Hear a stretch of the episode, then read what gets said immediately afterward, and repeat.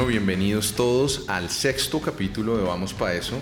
Hoy tenemos una invitada fenomenal, una persona que con criterio de autoridad nos puede dar al menos unas pequeñas ilustraciones de lo que es el mundo de la creación del contenido para adultos. Y nada, eh, bienvenida Kiria de Yesel a este tu podcast, Vamos para eso. ¡Bravo! Eso, esto los, los silbidos y toco, toca hacerlo uno mismo. ¿Qué más quería Giselle? ¿Cómo estás? Muy bien, gracias por la invitación, Juan. Una invitación muy necesaria, una invitación en mi criterio indispensable, porque hay unos temas que quiero hablar contigo que eh, en esta sociedad son tabú todavía en medio de la exagerada religiosidad y moralismo de la sociedad, y no es otra cosa que la creación del contenido para adultos eh, entonces, bienvenida querida Giselle. ¿Qué me puedes contar un poquito de tu carrera, de cómo empezaste, de cómo llegaste a ser una de las creadores en OnlyFans que están entre el 1.1% mejor rankeadas? Sí, eh, ya más adelante explicaré un poco cómo funciona el tema del top eh, de creadores en, OnlyFans para que quede un poquito más claro. Pero bueno. Es que hay eh, muchas dudas y muchas todo. Eh, necesito que nos cuentes muy bien cómo funciona OnlyFans y demás y todo eso. Bueno, entonces pues yo soy bogotana de nacimiento. tengo 35 años. Soy toda una cuchi Barbie, no mentira. Em, Catálogo ya en MILF. Sería. Ah, no friegue, de verdad, no creo. No mentira, mentira. Aunque literalmente MILF es Mom, I would like to fuck. Así que yo no soy mamá. Pero bueno, es un decir. muy bien el concepto de es un decir, pero entonces yo lo traduzco porque a veces me dicen eso y yo, cariño, yo no soy mamá, pero gracias. Tengo creo que lo suficiente para alimentar un ejército, si saben lo que sé, a lo que me refiero. Pero bueno, el caso. Eh, soy comunicadora social y periodista de la Universidad Jorge Tadeo Lozano. Eh, terminé materias en el año 2008. Eh, escogí la comunicación social porque siento que es una carrera que me permite moverme prácticamente en lo que yo desee. Me gusta mucho el periodismo, pero por cuestiones de, digamos, contexto, decidí no meterme de lleno en ese campo. Siento que hacer periodismo en Colombia es demasiado complicado, sobre todo hacerlo de manera profesional. Yo soy una persona que no sirve para quedarse callada, así que sabía que eso me iba a implicar problemas tarde o temprano y decidí tomar un camino más enfocado al tema de la comunicación, encaminado sobre todo al tema de redes sociales. Me parece que allí se manejan lenguajes eh, mucho más diversos y si bien hay censura, eh, en muchos niveles, creo que hay un poco más de libertad para decir lo que, lo que pienso y cómo lo pienso. Ahí te interrumpo en algo. Eh, como tú sabes, la Corte Constitucional en algún momento cuando analizó el tema de las tarjetas profesionales de los periodistas, terminó concluyendo que el periodismo en criterio de ellos no era una profesión sino un oficio. ¿Tú crees que hoy hay muchas personas que hacen ese oficio que no deberían llamarse periodistas? Por supuesto, de manera innegable nos damos cuenta cómo la desinformación eh, genera una alienación en el público, aunque hay que tener en cuenta que si vamos a la teoría de la comunicación de masas como tal, a la teoría crítica, pues en general los medios de comunicación también tienen una disfunción. Los medios de comunicación tienen tres funciones elementales que es comunicar, informar y entretener. Esas tres funciones, eh, digamos que se cumple la de entretener, más que nada. Pero adicionalmente, la teoría crítica nos dice que hay una disfunción que es la disfunción narcotizante. Y es lo que precisamente siento que explotan más los medios de comunicación en general. Y más en un país como Colombia, en el cual ese tema hace que las masas eh, se tornen hacia el punto en el cual los mecanismos de poder, eh, de alguna manera, porque también vamos a que los medios son el cuarto poder, eh, pueden manipular la manera en que piensan las masas y la manera en que las personas reaccionan a muchas situaciones. Claro, yo creo, mira, de, hecho, eh, ahí como para botarme un pequeño, una pequeña explicación del podcast y de mis redes en general, yo hace dos años y medio pues era un abogado común y corriente que estaba metido en el concepto del abogado común y corriente eh, pero una de las conclusiones de mi tesis de maestría fue que el Estado y en particular la rama judicial no hace nada para explicar el derecho. y lo único que hacen es pronunciarse en sentencias que no las entienden solo ellos, porque precisamente a los abogados, a los jueces y a los magistrados les enseñaron a pensar y hablar en una forma tremendamente compleja. Claro. Y la complejidad en ese lenguaje termina de, una u otra forma generando un monopolio en quienes pueden hablar de derecho. Y que las personas no conocen finalmente sus derechos y por lo tanto también sus deberes, ¿no? Porque todo derecho conlleva un deber y, y, siento que a veces es, incluso eh, durante mi carrera, noté eh, preocupantemente que pese a que a todos nos mandaban porque teníamos una materia obligatoria que era absolutamente para todas las carreras y era un maldito crédito, pero si tú no tomabas esa materia no te graduabas, podías dejarla, todo el mundo la dejaba hasta el último semestre y decían yo no me quiero ver esa materia de miércoles porque es un crédito y adicional el atadeo tú pierdes por faltas, entonces si faltabas un día ya perdías la materia porque era un crédito y era una hora pero era súper necesario y era pedagogía constitucional. Y uno se da cuenta que hay mucho desconocimiento de lo que es la constitución colombiana y de cómo funcionan las ramas del poder público y cómo en teoría estas son separadas y cómo en teoría pues digamos que las personas no entienden la importancia de las elecciones legislativas, por ejemplo, total. porque no entienden cómo es el funcionamiento del Estado colombiano. Entonces, hay un montón de cosas que no solamente ciertas personas que están dentro de estas ramas, sino también los medios de comunicación contribuyen a que la desinformación sea aún mayor, porque les conviene.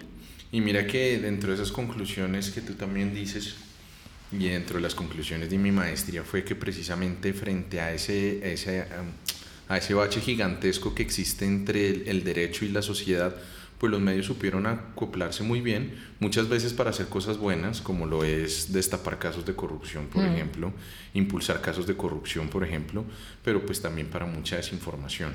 Pero bueno, entonces, ¿en qué momento eh, tú querías, Giselle, periodista, eh, ¿En qué momento dijiste, eh, bueno, estoy trabajando en el tema de redes? Bueno, yo trabajaba en redes sociales y mi primer acercamiento, digamos, como a obtener un ingreso por medio de mis cuentas y de mis números eh, fue lógicamente por medio de agencia de publicidad. En ese tiempo se hablaba de la influenciación de una manera mucho más técnica.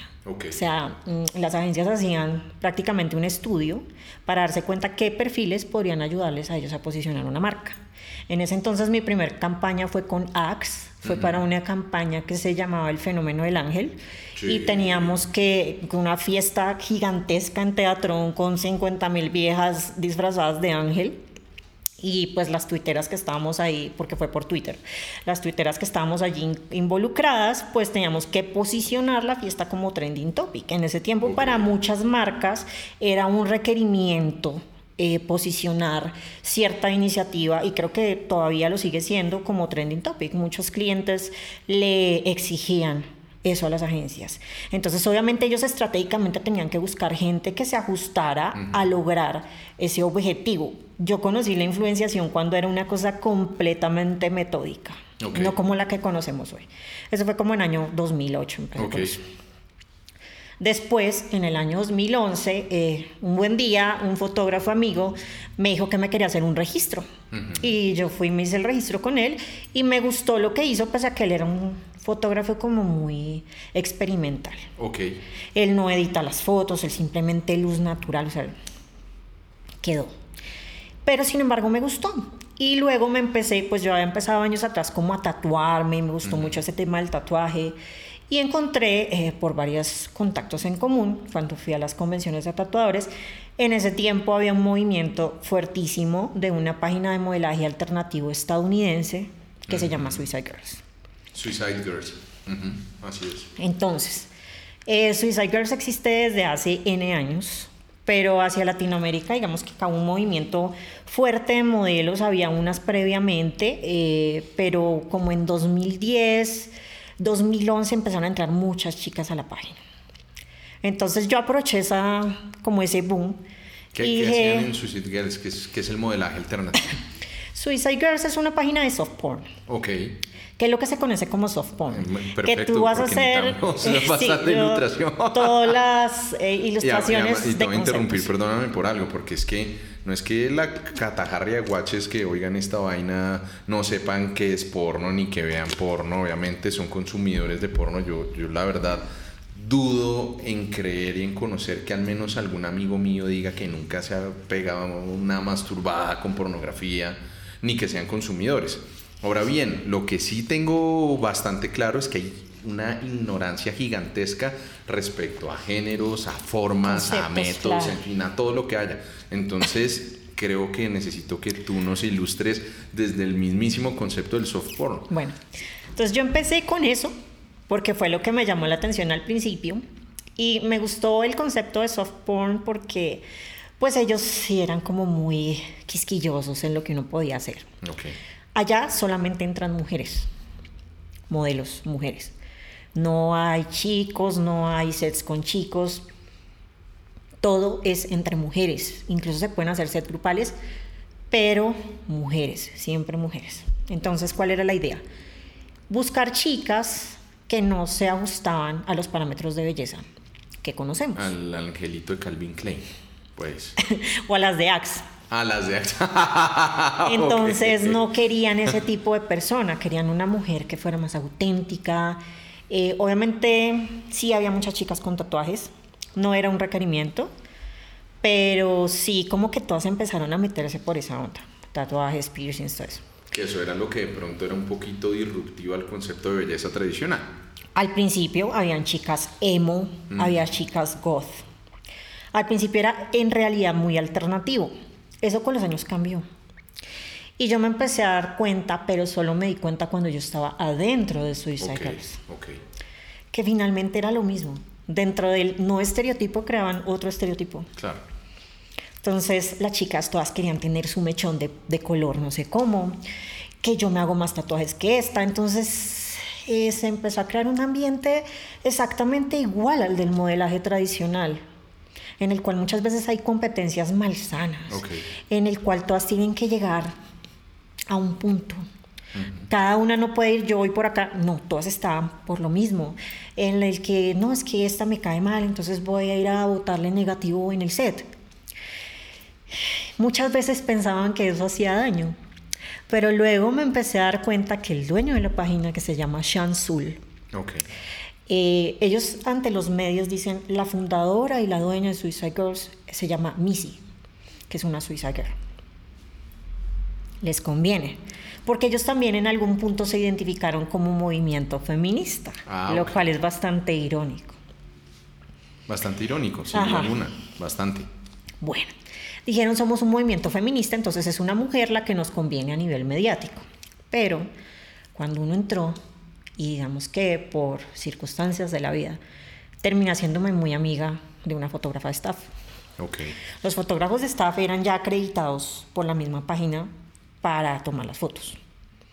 Podían tomar fotos otros fotógrafos, pero los fotógrafos de staff siempre tenían como unos parámetros muy claros de qué, era lo que ellos querían.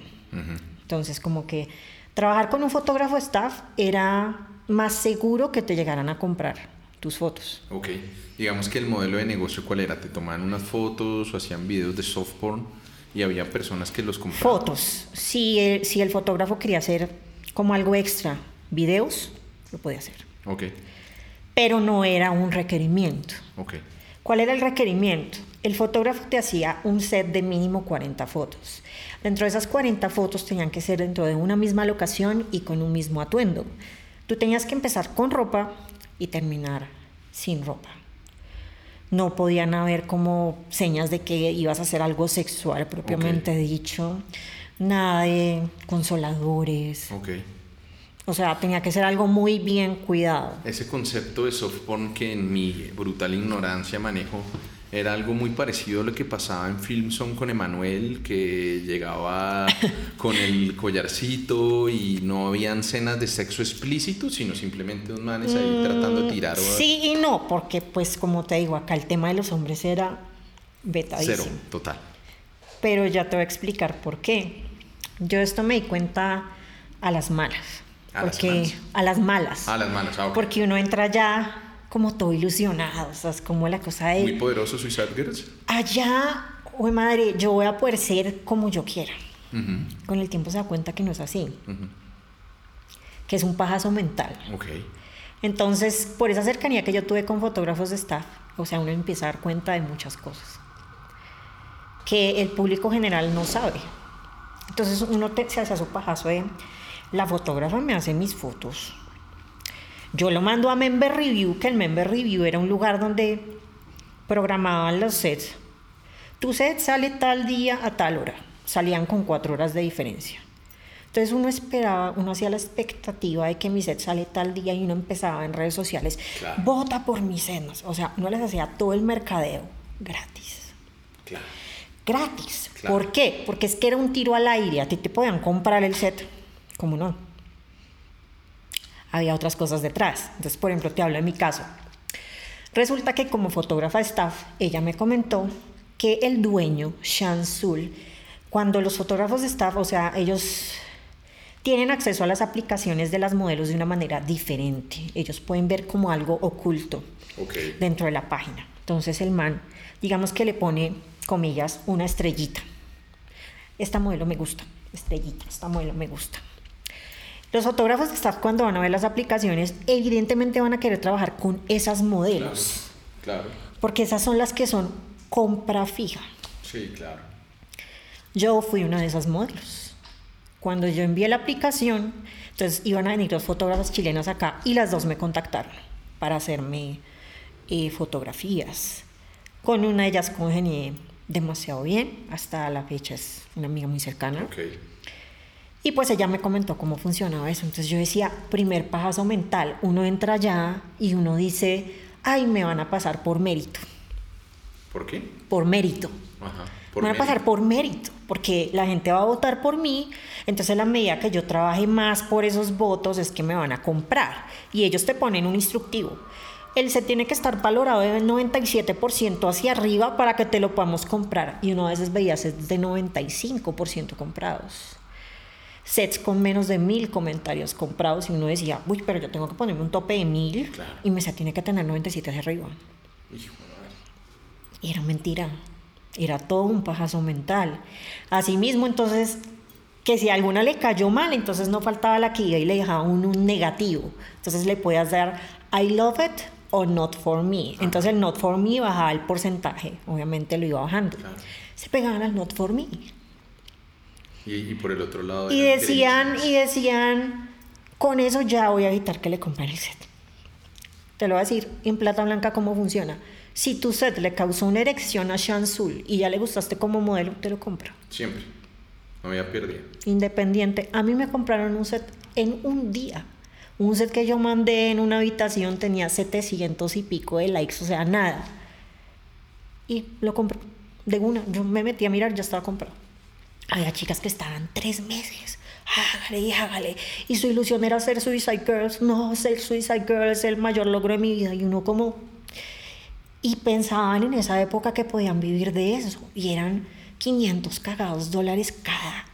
Porque hay N Suicide Girls. Claro. Entonces, para que a ti te compren constantemente, ya tenías que tener un tema ya. Que ya te voy a explicar qué era.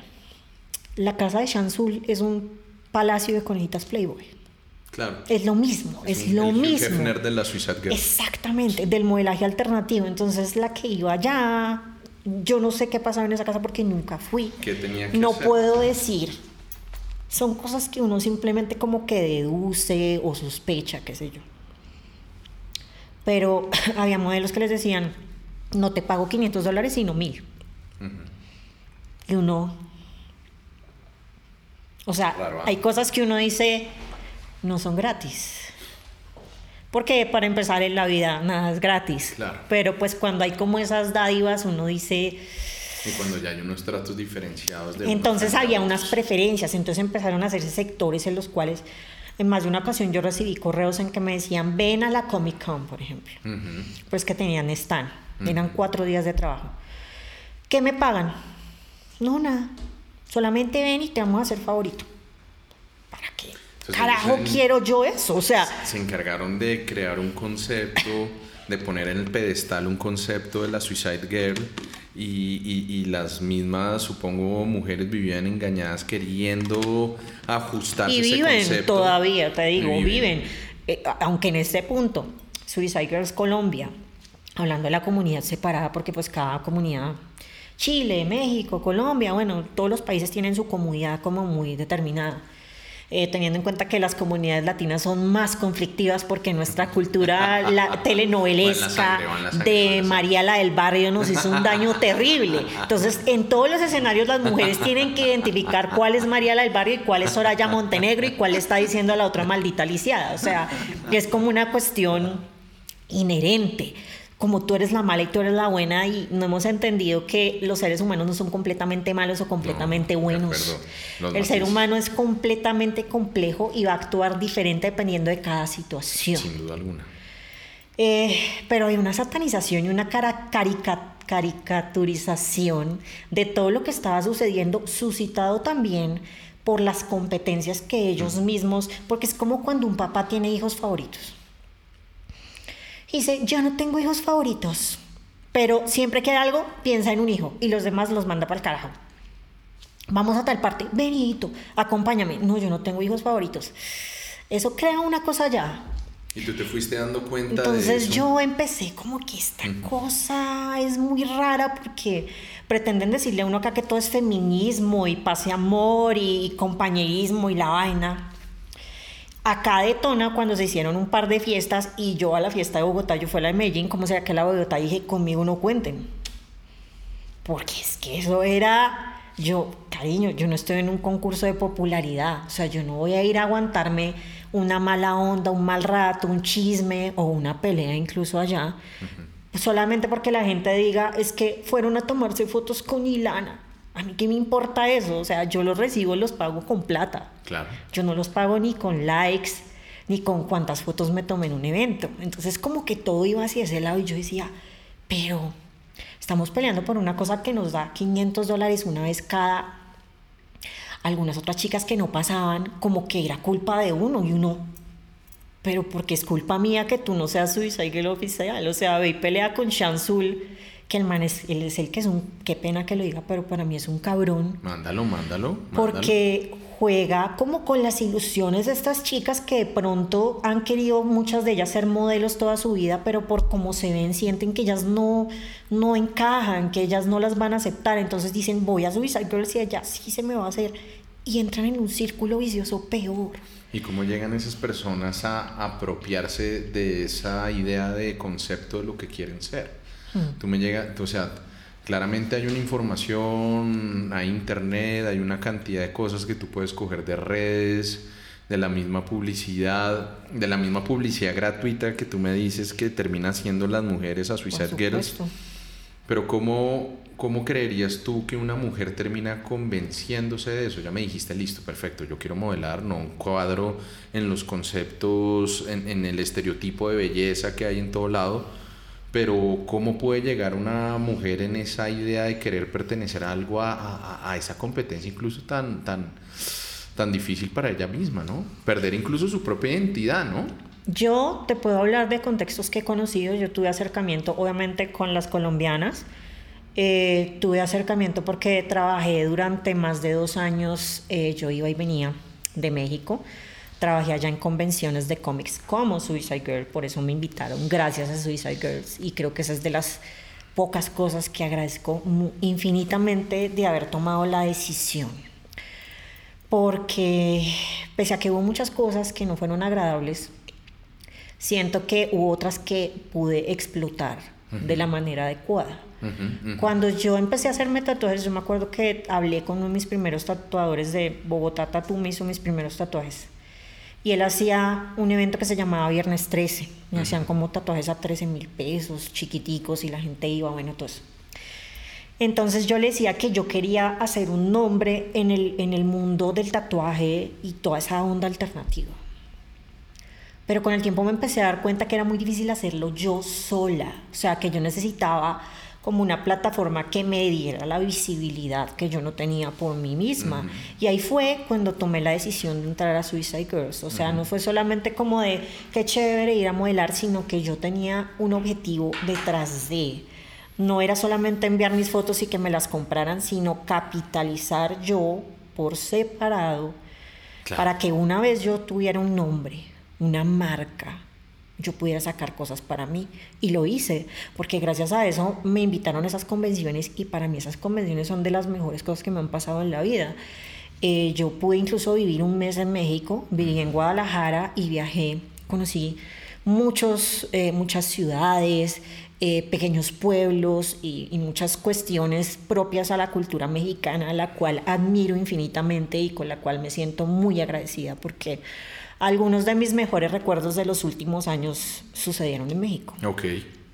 Los mexicanos tienen una cultura de consumo muy diferente. Ok. Entonces, cuando yo iba a las convenciones en México, no era como ir acá a estar por allá. ¿Convenciones de tatuadores o el Comic Con? Eh, iba más que todo de cómics. Ok. Eh, me invitaron a convenciones de cómics, entonces, imagínate, conocí, me acuerdo que en una conocí a Lou Ferrigno, que es el primer Hulk que hubo, que es un tipo masivo, es de los mejores amigos de Arnold.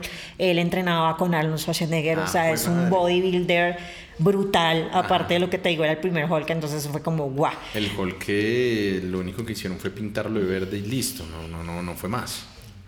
El tipo es masivo. Un troglodita gigantesco. El tipo es masivo. Ay, güey. Y jode con la comida, o sea, eso ya fue como un rollo porque él era como, no me lleven a comer comida mexicana, eso es lleno de grasa, yo necesito una carne magra y no, vamos a ir el primer día a comer carnitas, que es como una cosa, un plato lleno. Y él llegó allá todo histérico, "Ah, esto es lo único que hay en este restaurante, se volvió para el hotel todo bravo, que él necesitaba su carne magra, porque esa gente lleva Claro. una Sí. dieta Sí, sí, demasiado estricta para no generar un ápice de grasa, ni un Pero bueno, conocí cualquier cantidad de gente, conocí, eh, si alguno vio esta serie muy célebre de Superman que se llamaba Smallville, Ajá. conocí el que hacía el papel pa- del papá Luthor. Sí, del papá de luto. Sí, sí, sí, sí. Creo que tengo una, una imagen. una Lo conocí allá. Conocí a Katrina Lowe, que es la actriz que hizo en la serie de Arrow, Denisa Al Ghul, la hija de Ra's Al Ghul. También tuve la oportunidad de verla allá, que también hizo un papel en Spartacus, que también es una muy buena serie. Buenísima. Eh, bueno. Buenísima. Lástima que el tipo se haya muerto de cáncer. al Andy, final, no, Andy a mí me dolió. fue- Andy me dolió, hasta estos días me duele. qué o sea, señora serie, uy, eh, pero. Andy Whitfield Me y encanta. no sé si has visto una, hay un documental sobre los últimos meses de él que se llama no Be Here Now ah, y es por un tatuaje que él se hizo, que era como estar en el momento, Sí, porque él aprendió cómo a valorar Sí, eso sí, sí, sí. y sus últimos momentos con los hijos. Eh, y es terrible ver cómo él se va transformando y cómo la enfermedad lo va consumiendo. Es bastante, ¿Sabes como que lo hace sentir a uno vulnerable. Eh, hasta donde lo vi yo estaba en Netflix. En Netflix, Be Here Now, para que lo vean. Buenísimo. Eh, bueno, entonces volviendo al tema. Ahora Conocí... bien, voy, a, voy a hacer un paréntesis también. Además de que de, de lo que les había contado que Giselle, pues bueno, está muy bien rankeada, además de ser periodista, además de ser una persona que en, en redes sociales no le teme a tomar posiciones. Eh, en Twitter, síganla en Twitter, es un deleite. Eh, no, de En verdad. Twitter es la no. No, no, no, no, pero de verdad, de verdad, de verdad, porque ya hablaremos de esas posiciones, pero eh, Giselle él también tiene eh, y, y- y- y da opiniones sobre series, sobre cine, sobre música, es amante de los Deftones. Eh, así que realmente son, eh, eres una persona demasiado agradable para seguir, porque siempre lo sorprende a uno con un comentario sobre una película. No sé si ya te viste de Northman, que le estás haciendo expectativa. La- esta semana vamos por esa. Yo, yo y mi afición por entonces- la cultura nórdica es demasiado, o sea, Pero, pero, pero, como- con- pero realmente eh, nos dejas también todas tus redes y también para los piscos que quieran OnlyFans. Bueno, en fin, todo lo que quieras Todo nos lo lo dejas que acá quiera. para que te puedan Cuña seguir. radial, sí, cuña y toda la vaina.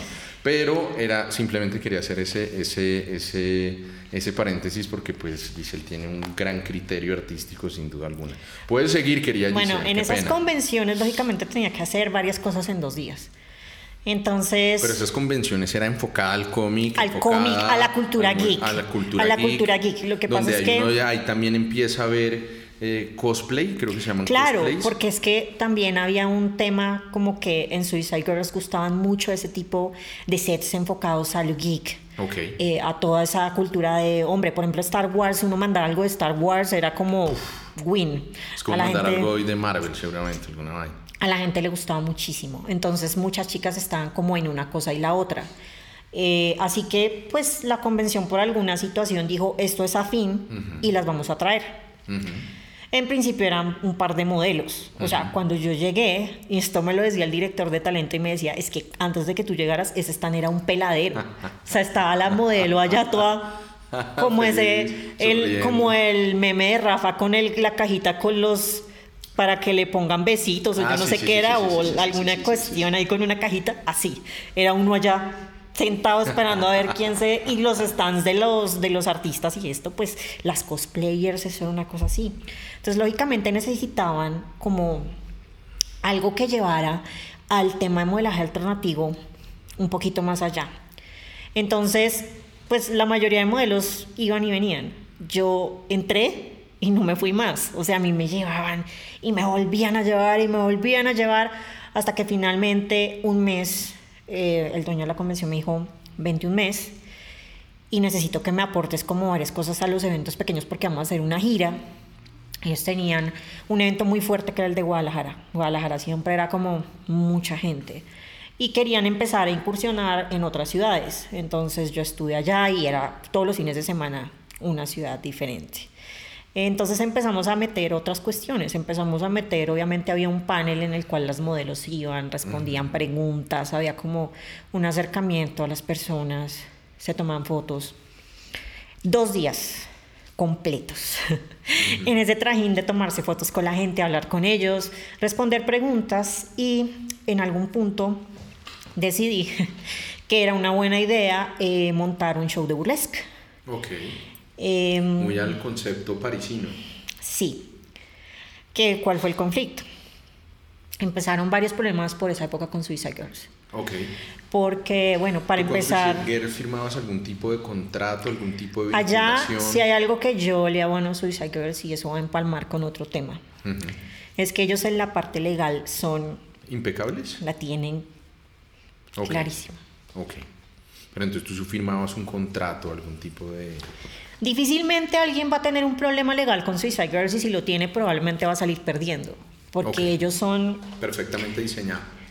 Me firmas, sesión de la imagen, no sé qué, o sea, ellos en eso son sumamente estrictos. ¿Y entonces cuál fue el problema que empezó a generarse? Pues todo lo que yo me empecé a dar cuenta, un día que una chica, muy como, ay, que yo amo el staff y ellos me aman a mí, no sé qué, pues por alguna razón la relación empieza a fallar y ella empieza a cantar. ¡Ajo madre! Y empezó a contar muchas cosas. Y ella publicó un blog que todas quedamos como. O sea, ese blog. Pero muchas de nosotras, precisamente porque esa convicción de apoyar a las mujeres cuando denuncian algo que no les parece, fue como. Y la chica, pues, varias la querían. Ok. Ella es de Portugal. Dijimos, pues la vamos a apoyar. Mira, todas las que, las que la apoyamos nos callaron a las malas. O sea, ah, ustedes van a hablar a favor de esta persona. Al rato tenía yo un correo donde Missy me decía, vemos que ya no estás conforme con la página, entonces mejor sigue por tu camino. Y yo, ay, o sea, es censura. No me vengas con ese paso mental de que, ay, no, vemos que ya no estás conforme, entonces por consideración, eh, sigue por tu... No, es censura, está imado. Y fuera de eso le puse, yo sé que es Sean el que te está enviando. Me gustaría que Sean por una vez en su vida diera la cara después de que tomó una decisión. No me digas. O sea, y yo, y yo le dije, yo soy una persona que si yo estudié periodismo en mi país es porque yo no sirvo para quedarme callada. Y me, me expulsaron. Te, te, expulsaron así? Me expulsaron. Yo era el meme de Garfield con ese prohibido. Sí. No me podían ver allá. o sea, y yo, me importa un zapato. Yo continué con mi vida. Ajá. ¿Y cómo, cómo, sigue avanzando tu Entonces yo sigo con el cuento de, de México y afortunadamente la gente de la, de la convención fue como incondicional, fue como, no, tú sigues acá, haz tu show de burles, no sé qué, entonces yo me enfoqué en eso. Pues después estaban enojados porque ellos tenían un show de burlesque por esa época, entonces seguramente yo les quería montar la competencia y yo, ah, perfecto, me están dando un estatus que ni siquiera yo misma me doy, o sea, soy competencia de una página de yo no sé cuánto tiempo de antigüedad y están preocupados porque yo les estoy montando un show de burlesque. ¿Pero quiénes están preocupados? En una convención en México. Los de la misma convención los de Suicide Girls. Ah, fue madre, ¿en serio? Porque ellos querían traer una gira por Latinoamérica, entonces supuestamente unas amigas mexicanas y yo éramos las culpables de que ellos me hubiesen podido traer. ¿Y te trataron de fregar legalmente o algo o no? No es que no había manera. Ni los Porque yo no estaba copiando nada de lo que ellos estaban haciendo. Aparte, ellos no tienen el derecho de burles, que es como decirte, yo no te puedes tomar esa cerveza porque es que yo compré los derechos de la cerveza. y es mentira. O sea, es como. Sí, sí, sí, Pero mucha intimidación, tratar de manejar la ignorancia para, para, manipular. Claro, yo empecé a darme cuenta de unas cosas que yo dije,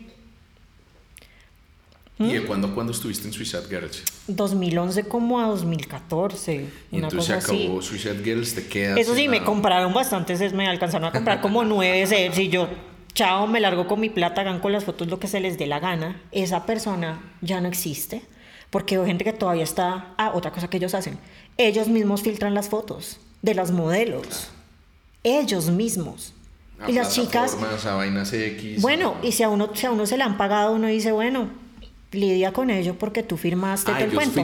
ellos filtran las fotos sin pagar. Ellos, pero espérate, porque las de las Hopeful, que son, las Hopeful son las que no habían nunca tenido un set comprado, estaban como aspirantes a ser Suicide Girl oficial. Y esos sets también resultaban por allá. Y nunca les llegaba un peso por eso y las fotos hasta en sitios porno y no sé cuántas más vainas. Oiga, ¿Y, cómo llegaron a esas conclusiones? Es que era, era demasiado lógico, porque cuando tú les decías, bloqueen para que no puedan descargar eso, o sea, hay muchas maneras como de poder bloquear, ¿cierto? Obviamente siempre va a haber mañas, pero es que era, apenas salía en, en, Member Review, estaban los sets por todo lado. Entonces hay gente que viene y me dice, ay, pero es que yo vi tu foto de Tigers, cariño, empezando porque esa persona pesaba 44 kilos porque yo estaba raquítica. Ajá en este momento, porque tenía mucho estrés de todo ese tema. En este momento yo peso 62, te estás pajeando con una persona que ya no existe, subnormal. O sea, ni siquiera tenía culo, qué pena, pero es así. O sea, era como que la raya era la que uno se daba cuenta que tenía ahí el culo. Sí, claro. Sí, pero si quieres pajearte con eso, dale. O sea, es como de hace 10 años atrás ante todo el altruismo, ¿no? O sea, ya me gusta contribuir a la causa, entonces yo, va, dale. ¿Sí? Pero yo sí les digo, esa persona ya no existe. Y mal haría yo mirar años atrás y ver que yo inicié en eso y mirarme hoy y pensar que soy la misma persona, porque si es así, yo no evolucioné en nada. Yo me quedé suspendida en el tiempo, esperando a que la vida me pasara por encima, porque yo no era nada sin Suicide Girls. No. Esa, esa vez salí de allá, seguí trabajando en mis convenciones y allá en esas convenciones me fue mejor que en toda mi vida hice la plata que no hice acá en Colombia en esos dos años. Y ahí es cuando te empiezas a dar cuenta que... Ah, y, fuera de eso descubrí otra cosa, los ingresos tienen que ser en dólares. Claro. Ahí fue que me di cuenta, porque allá me pagaban en dólares. Claro. Claro, claro. Yo llegué acá con mis billetes y me pago en un sobre en dólares. Y desde ahí yo dije, yo no me devuelvo. Y además te diste cuenta y tenías la posibilidad de comparar un contexto anterior, que era lo de Suicide Girls, que era que, que, que, si tú me lo permites a mí, yo creería que le ofre terminan ofreciendo a las mujeres una idea, un modelo, tratar de ofrecerles eh, o, o, mostrarles que pueden suplir esa necesidad de pertenecer a algo en un concepto que ellos mismos se han encargado de poner un pedestal que es la de Suicide Girl, pero que en el fondo de las cosas termina siendo un escenario mal pago que te afecta y completamente tóxico, o sea, hasta el día de hoy tengo gente tengo por ahí un par, por no decir una, completamente obsesionada, pero es que es obsesionada. Ella cree que yo muevo los hilos de todo el mundo. Yo soy Master of Puppets y en parte yo tuve la culpa de que no la pasaran en Suicide ni que nada en su vida se haya dado. O sea, ningún hombre se enamora de ella por culpa mía. Y todo suscitado de Suicide Girls y uno es como...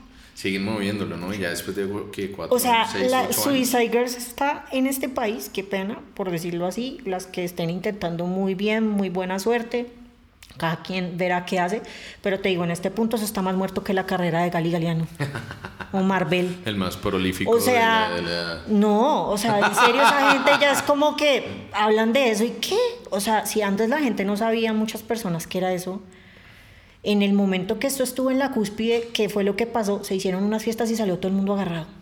Ah, Eso fue lo que pasó. Pues. Entonces, capítulo cerrado, continuó con las convenciones. Cuentan, pero cuéntame un poquito el tema del burlesque, cómo funcionaba, cómo era el show, qué era lo que hacías. Bueno, el burlesque, lógicamente enfocado hacia lo que queríamos hacer por la índole que nosotros veníamos, que era una página de soft, de soft porn, soft porn, o sea, Nos voy a poner a comer maíz suave. Eh, bueno, tica. se me cruza, sí, se me cruza el cable. Eh, entonces, básicamente lo mismo. Yo manejaba una estructura parecida a lo que sucedía en los sets que era empezar con ropa, porque eso es el burlesque. El burlesque es como Ilústranos, por favor, a todos. palabras castas. Vamos a decir que es un striptease más clasudo. Ok. Así lo voy a poner. ok. Ahora, si vamos. Muy parecido al Moulin Rouge. Sí, eh, pero si vamos a ir al, al principio, a por qué nace el burlesque, el burlesque, como cualquier manifestación artística, surge como una respuesta a algo. El arte es una respuesta a alguna situación. De pronto es una herramienta para decir algo que yo no podría decir en un contexto con todas las letras. Que yo puedo salir y yo, no me gusta esto. Pero por alguna situación no lo puedo decir. Entonces, ¿qué pasa? Mucha gente usaba el arte.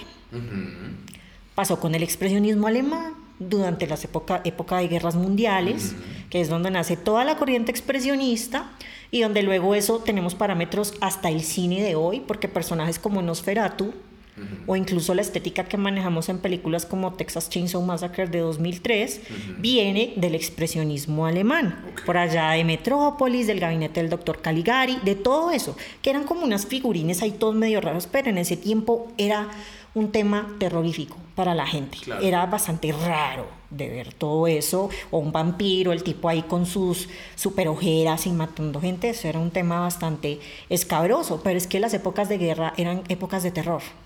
Sin duda. Entonces estaban, digamos que, manejando un discurso por medio del cine. Lo mismo pasa con el burlesque. En el burlesque, inicialmente había muchas mujeres vestidas de hombres. Ah, sí. Porque era esa cuestión como de que los hombres tenían ciertos privilegios, entonces, y era como tabú. Por ejemplo, tú ves a las pin-ups de los 50 y ellas salen con unos vestidos de baño muy recatados, pero en esa época era un escándalo. Ah, no, mostrar pantorrilla para arriba era. Entonces las pin-ups, por eso sale el, el- de, el- la mano de la mujer haciendo como el símbolo de fuerza con el brazo que dice You can do it, que es como y vestida como de un obrero, Sí, entre sí, comillas. sí, sí, sí, sí. Esa es una imagen emblemática dentro del movimiento pin-up que también está relacionado por ahí indirectamente con el burlesque. Eh, por eso vemos hoy en día personajes como una ex de Marilyn Manson, Dita Von Teese, que es una de las chicas pin-ups más famosas del mundo y hace un acto que está como bañándose en una copa de champán gigante y, Sí. sa- y sale, eh, es, eso es, El que, el que replicó la Kardashian también. Eso es la- burlesque Con, clásico. la- con esas mega nalgotas, o ese culazo con una botella de champaña. Era la... Y vas a ver que la belleza, eh, o sea, el estereotipo de Dita Von Teese es muy clásico. Ella es muy... eh, Elegante, es una... Ella es, ella es un espíritu viejo, lo que yo llamo un espíritu viejo, que es como gente que yo la catalogo así porque siento que está atrapada en una época que de pronto no es la de ella. Sí, sí, sí, sí. Ella es un espíritu viejo. Entonces, ella, si uno quiere identificar esa estética, Dita Von Teese es un buen ejemplo. Entonces, el burlesque en principio es para enviar un mensaje. Las mujeres también podemos hacer cosas que los hombres hacen. Y lo podemos llevar a un escenario teatral, por eso se llama burlesque, a una burla, a una sátira, Una sátira. pero también manejando el tema de la sensualidad. En principio no era tan así, era más burle- burlesco, como su nombre lo, lo indica. Ya después, entonces ya se volvió un tema más de sensualidad y ahora conocemos grandes artistas de burlesque que hacen diferentes actos, algunos célebres como el de la copa de champán de, de Dita Von Teese, pero pues la idea es transmitir una, un concepto de sensualidad muy clasudo, muy cuidado, muy... Sí, aunque también hay cosas, por ejemplo, el, el, el burlesque de Suicide Girls, de Suicide Girls a mí me pareció una cosa que nada que ver con ese Nada que concepto. ver con el O sea, era otra cosa, pero bueno, la- pues eh, todo era una cosa muy distinta, respetable, a mucha gente le gustaba. Eh, pero mm, el burlesque en su esencia no está muy cercano a eso. Ok. En Eh, su concepto, lo su que- construcción. Lo que hicimos nosotros para hacer algo como más moderno, porque sabíamos que de pronto un público acá en Latinoamérica, eso en Estados Unidos funciona al pelo, ese burlesque clásico. Y uno puede ganar muy buena plata haciendo eso, pero acá en Latinoamérica la gente no conoce esa vaina. Entonces le toca a uno como volverla un poquito más acá, algo más tangible. Entonces lo que se nos ocurrió fue cómo empezar a manejar temáticas. Ok. Y mm, la primera temática que hicimos, que es la que más recuerdo, fue sobre Tarantino. Fueron grandes obras de Tarantino. Entonces replicamos escenas como la de Salma Hayek en From Dust Till Down, en la cual le da eh, con el pie, le pone el pie en la boca, eh, creo que es, no me acuerdo, creo si es a Tarantino o si es a George Clooney, no lo recuerdo bien, le pone el pie y le da cerveza, porque Quentin Tarantino tiene una fijación con los pies. Ok, ok, lo, lo aprendo ahorita. Lo aprendo. Si tú vas por las películas de Quentin Tarantino vas a ver, y es obvio, hay unas tomas No, es que yo soy un bruto ignorante en temas de cine, o sea, de verdad. Pero, o sea, si a mí me hablan de Tarantino, no piensa en el tema violento y la vaina, en el lo icónico de Kill Bill y demás, pero, pero hasta ahí llego, soy un burrazo. Bueno, él, él, él, para empezar, tiene como un respeto por la forma femenina y por las mujeres fuertes. Eh, de ahí su como veneración, que ve como una musa, a Uma Thurman. ¿Sí? Que es la famosa del traje sí. amarillo. Sí, sí, la esposa, o Black Mamba, o bueno, porque tiene varios nombres, en Kill. Entonces, de ahí que él tenga una veneración, es como su musa, una de sus musas, Uma Thurman. Entonces quisimos hacer, dijimos, bueno, Tarantino le da como una relevancia a lo que es lo femenino, a lo que son los pies de la mujer. Sería chévere. Entonces, pues una hacía el número de Salma Hayek, otra hizo el número de Vanessa Ferlito en Death Proof, eh, que están como en un bar en medio de la nada, y ella le hace un lap dance a... Se me olvidó ahorita el nombre del actor, pero bueno, le hace un lap dance que para mí es uno de los lap dance más sensuales de la historia del cine. Es muy, muy icónico, por más de que no es de las películas más conocidas ni de las mejores de Quentin Tarantino. Eh, entonces, pues yo dije, bueno, esto puede ser afín, entonces tratamos Pero de hacer algo, aterrizarlo a lo latino. claro, más acá, mala- un poco más sucio, por Sí, sí, decirlo sí, así. sí, sí, sí, sí. Sí, sí, sí, un poco más tosco, más, más, más burdo tal vez. Bueno, entonces lo hicimos y gustó. Pero vuelvo al tema de la cultural telenovelesca latinoamericana. Ay, ay, ¿qué pasó? Dependiendo de la historia, entonces yo no sé, yo, bueno, yo no era Mariela del Barrio porque es que yo, a mí me, yo detesto el papel de víctima. Yo detesto la gente que, ay, pobrecita yo, todo el mundo me hace, soy la víctima de todo el mundo. Por lo general esa gente la que es el problema es ella. Sí, totalmente. Entonces, yo Porque detesto... siempre son las víctimas de todo. de además. todos. Y uno, pero si has tenido problemas con todo el mundo, ¿de qué estás hablando? O sea, Sí, el problema cuando eres tú. tienes- cuando- exacto, cuando Pepito, Ramirito, Camilito, Ana, Sofía tienen problemas contigo, tal vez el problema no es de ellos, sino eres tú. Porque es con todo el mundo. O sea, es una tendencia. ¿Y entonces qué pasó? una de las chicas con las que estaba trabajando, De las que venían de, también de Suiza. Eh, sí, mexicana, me cogió entre ojos. O sea, fue como que, y lo peor fue que yo le conseguí ese trabajo. Ah, fue madre. Yo de boba, ella estaba pasando por un momento muy difícil, porque esto, yo soy experta en eso. Yo ayudo a la gente y luego me empiezan a tirar. Al- al- a los meses me están tirando mierda o hablando mal de mí. Yo soy como, ¿Qué pasó? O sea- ¿Qué pasó, Sosita? pero igual lo sigo haciendo porque creo que eso habla tanto de mí como de ellos. Entonces yo no, o sea, mis, mis principios y mis convicciones no tienen que cambiar porque la gente sea mala con uno De acuerdo. o porque la gente pague mal.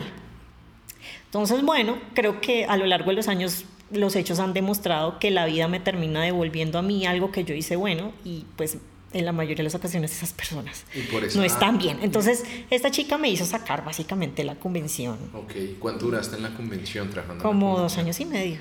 O sea, estamos hablando de que terminaste en Suicide Girl. En Suicide Pero Girls. fue como cruzado y la convención duré como hasta 2015. Ok, 2015. Digamos que a veces mira, hay una cosa que yo no voy a hacer y es que yo no voy a, por más de que me mueva en este tema de contenido para adultos, yo no voy a negociar lo que yo quiero lograr eh, por medio de sexo. O sea, me parece una cosa como...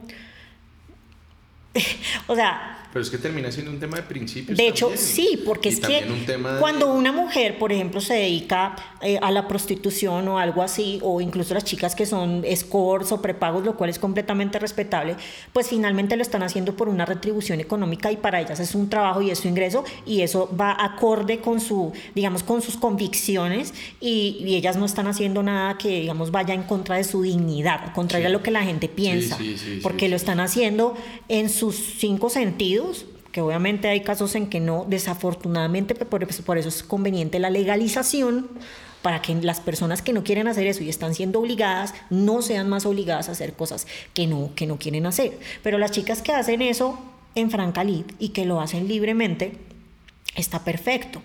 Pero cuando una persona, por ejemplo, tiene que conseguir mantener un trabajo o algo así por medio del sexo, eso me parece como una cuestión. Eso sí me parece degradante. No, no, Eso sí me parece degradante. Entonces es algo que yo no voy a hacer. Probablemente en, algún punto, cuando empezamos como a, a hacer más, yo se lo dije así al dueño, le dije, es que yo ya no soy un invitado, yo soy una comadre de ustedes, porque ya me trataban como si fuera pues de la familia. Y chévere por un lado, pero por el otro lado eso suscitó conflictos, problemas. No, y suscita envidias, y, suscita especulaciones, y hay personas que, que, viven enfermas de envidia. Exacto, entonces hubo una convención en que, bueno, nos vamos todos los que ya somos como amiguis de la convención a, a tomar en un bar allá en Acapulco. Y ese día una de estas personas se puso hasta las manos y, típico que empiezan... Es mega pega. Mega. Una, mega, rasca. Sí, empezó a revolver todo porque el, el, dueño le daba y le daba y ella por quedar bien empezó y yo así. A mí me pasaban cerveza y yo la pasaba por debajo. Un pelado se la pasaba y él iba y la bota. y yo me hacía la que estaba tomando y yo así, sí, no sé qué. X. Y la otra sí se tomaba cuánta cosa pues obviamente se puso re mal. Y eso en, en ese, en ese rifirrafe, digamos. Hubo manoseos, hubo de todo. Y yo así. Eso que uno sobrio cuando todo el mundo está como patas arriba y uno es así mirando como de... o sea, es, es de locos, del planeta de los simios. Sí. Y yo así, pero ¿qué está pasando? Y yo veía que le pasaba la mano y, yo así. Y esa fue la misma pues, persona. Curiosamente, después de eso, me empiezan a hacer a mí el cajón. Y entonces... yo dije, ok, si voy a perder las cosas por eso, dale. No será la primera ni la última vez. Sí, claro. No, y no será la primera y la última vez que alguien que existan actos injustos y no va a ser la primera. Y no será ni la primera ni la última vez que me sacan de un sitio por no quedarme callado, por no dejarme. Pasó en Suicide Girls, pasó ahí y me pasó con el único empleo que he tenido fijo en mi vida, porque el resto siempre he querido depender de mí misma y no tener que como recibir órdenes de un jefe y cumplir horarios y eso no, o sea, como que yo siempre he querido hacer mis cosas a mi ritmo. Quería Giselle, entonces sales de la convención, una mierda, disfrutabas lo del burlesque, supongo. Todo en esa convención, como la gente, todo. Porque como concepto, desde lo artístico, era súper interdisciplinar, lo que tú me decías, había sátira, había la posibilidad de que tú mostraras y te dejaras influenciar de películas que o sea, claro, el concepto me lo dejaba libre. y, era, un concepto complejo, era realmente un concepto que más allá de la sensualidad, la sexualidad, que termina siendo un gran complemento del asunto, tenía un componente artístico, de análisis, para personas que realmente fueran entendidas de eso. Después de eso, ¿qué pasa? Bueno, eh... estás en México, estás en Colombia, sales de eso, no, fresca. Yo, eh tenía otra convención pendiente en Ciudad de México. Con ellos mismos. Y ahí fue cuando se armó, porque entonces yo les dije, esta, esta persona me hizo a mí un comentario, a mí me gusta fijarme mucho en, la, en el lenguaje de las personas. No solamente en la manera en que se expresan, sino el lenguaje no corporal, o sea, todo eso me gusta mucho analizarlo. No solamente por lo que yo estudié, sino porque es como una manera de dejarme saber muchas cosas de las intenciones de alguien. Entonces yo eso lo analizo demasiado. Y un día que estábamos regresando, el último show de burlesque, y, dijo, y me dijo así, delante de uno de los pelados del staff, revisa la maleta, no sea que te metan algo para que no te dejen pasar. Uy, pero pesada la vuelta. Y yo. Uy, ¿cómo así? Imagínate, yo había ido todas las veces en México, había ido todas las veces sola. El primer país del que yo salgo a hacer algo así eh, fue en México. Eh, afortunadamente nunca tuve una experiencia contraproducente entrando a México, siempre me trataron bien. Cosas de rutina, a veces le hablan a uno al equipaje, pero siempre fueron súper amables conmigo. Yo les conversaba, me empezaban a pues preguntar por, mis por mis tatuajes. Y yo, no, mira, te puedes tatuar con tal, tal, eh, tal tatuador mío viene tan, tantas veces al año, X. O sea, yo muy tranquila. Entonces siempre fue muy bien, o sea, México fue un país que me trató a mí de manera increíble. es, yo creo que los pocos países donde yo diría me voy para algún lado, me voy para México porque allá me siento como en casa. Y me dice eso, pues obviamente yo quedé entonces yo le digo al dueño, mira, yo sé que yo tengo un compromiso con ustedes, pero yo necesito que ustedes me permitan tener una persona de mi confianza todo el tiempo con mis cosas por este y este comentario que hizo esa persona. Me dijo, a mí no me consta que ella haya eso- ha hecho ese comentario. Y ahí ya se generó la Y yo, pues, total de la Entonces, si quieres llevar a alguien, tú le pagas la entrada, no sé qué, y aparte para eso están los del staff. Y yo me quedé, yo, perdón, pero si ustedes no me pueden dar a mí las condiciones de seguridad para viajar a un país ajeno y siendo mujer colombiana y estando sola, no puedo ir. suerte. Y entonces ahí se finita. Entonces yo hice, obviamente tengo en muy alta estima mi nombre y como los compromisos que yo adquiero. Ajá. Incluso una convención en que yo estaba muy enferma y viajé enferma, porque para mí el cumplimiento es algo como súper importante. Entonces yo hablé con un amigo, mi mejor amigo que es abogado, por cierto, también. Entonces le dije, ¿qué puedo hacer? ¿Cómo, ¿Cómo le comunico a la gente esto sin que me signifique un problema? Y él me ayudó a hacer un comunicado y todo el cuento. Entonces yo pues les dije, no puedo asistir, tal cosa. Hasta ahí, ni más. Para cerrar el tema del burlesque, en las, en las, pues en las diferentes convenciones, ¿había desnudez también? No. Era simplemente algo... Uno salía, lo máximo era con la ropa interior abajo y con nipple covers, que son como unos taches, unos cositos que te pones encima de los pezones. Ok. Y para burles muchas veces vienen con una borla, que es Ah, una la- la cosita de la- para hacer sí, sí, así sí, sí, cuando tú te La mueves de los entonces. Que sale una Exacto. vez en, en el capítulo, creo que es de Exacto. Brasil, yo no me acuerdo, y que sale la vía feliz bailando ahí con una garota. sí, empieza sí, a- sí, y le da vuelta. Eso se llama tassel, tassel twirling, Ah, esa, pues, esa práctica. Otra cosa nueva, el Tassel Eh, Turner. Twirling. Bueno, y entonces ahí quería decir Pues yo dije, bueno, ahora a levantar este ingreso 2015. ya a levantar este ingreso porque pues era un ingreso importante. Claro, no, y además que si tú me dices que, bueno, tuviste tu trabajo en redes, después pasaste a Suicide Girls y después de Suicide Girls hubo como un cambio ostensible en temas de ingresos y demás, tenías que suplirlo de alguna forma. ¿Cómo lo hiciste? Mes que yo estuve allá, regresé, era 2015 y pues obviamente el- los trabajos que yo había tenido acá en Colombia, los trabajos con agencia eran mal pagos en realidad. Sí. Y fuera de eso eran seis meses a veces peleando que porque tu cuenta de cobro se Ah. a no sé cuántos días y uno allá peleando de págate Sí, mi plata. Sí, sí, sí, sí. Tengo hambre. No, mentiras, tampoco hasta allá, pero uno allá como... de- Pero- pero Uy, no, o sea, cerca, no, no, no, no, o sea, llegó un punto en que yo dije, no más, no más con esas agencias, Eh, y siendo que incluso una agencia muy prestigiosa acá, porque yo llegué a trabajar incluso con Sancho, eh, y otra agencia muy prestigiosa acá, el dueño me decía, ven a trabajar con nosotros acá fijo, y yo le dije, ¿Usted cree que yo voy a venir acá todos los días a las 8 de la mañana y cuando estén en licitación de alguna marca o algo, es salir quién sabe a qué hora solamente porque soy parte de la agencia? Y, o sea, cuando yo ya mi trabajo lo hago en... Sí, totalmente. A mí no me gusta la hora, la hora nalga. No, sí. y Entonces es que hay yo perfiles no- de personas, hay gente que está hecha para Exacto, trabajar, entonces yo dije, no. Para la seguridad. la Y me, y me dijo, es que queremos que, trabajo". que manejes las, aparte, ocho cuentas de Axe, después de cómo nos fue con Axe, son ocho cuentas y me pagaban lo de una y yo, o A sea, es que la gente también es como que... Entonces, acá entra una disyuntiva. Y es que vuelvo al tema de no volver hacia atrás.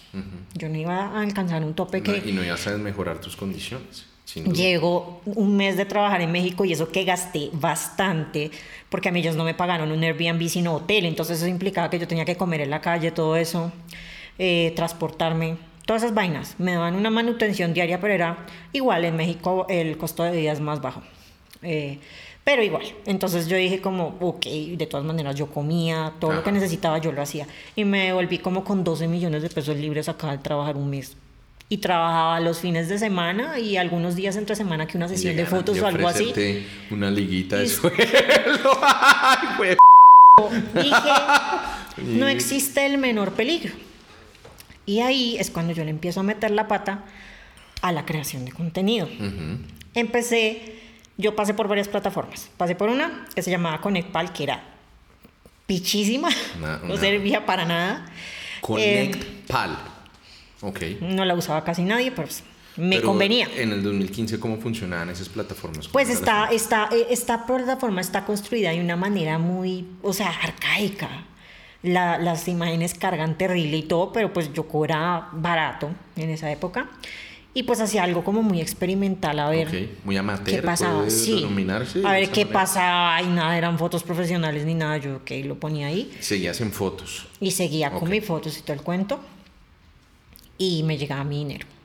Entonces, ¿cómo Esa la mantuve como llegaste, hasta te había- había 2017. Un fotógrafo te toma fotos, se venden en, en- en paquetes, ¿En dónde? en, en esa plataforma. No, ya con Ecpal eso ya era uno. O sea, Uno solo, haga lo que quiera, como lo quiera hacer. Webcam.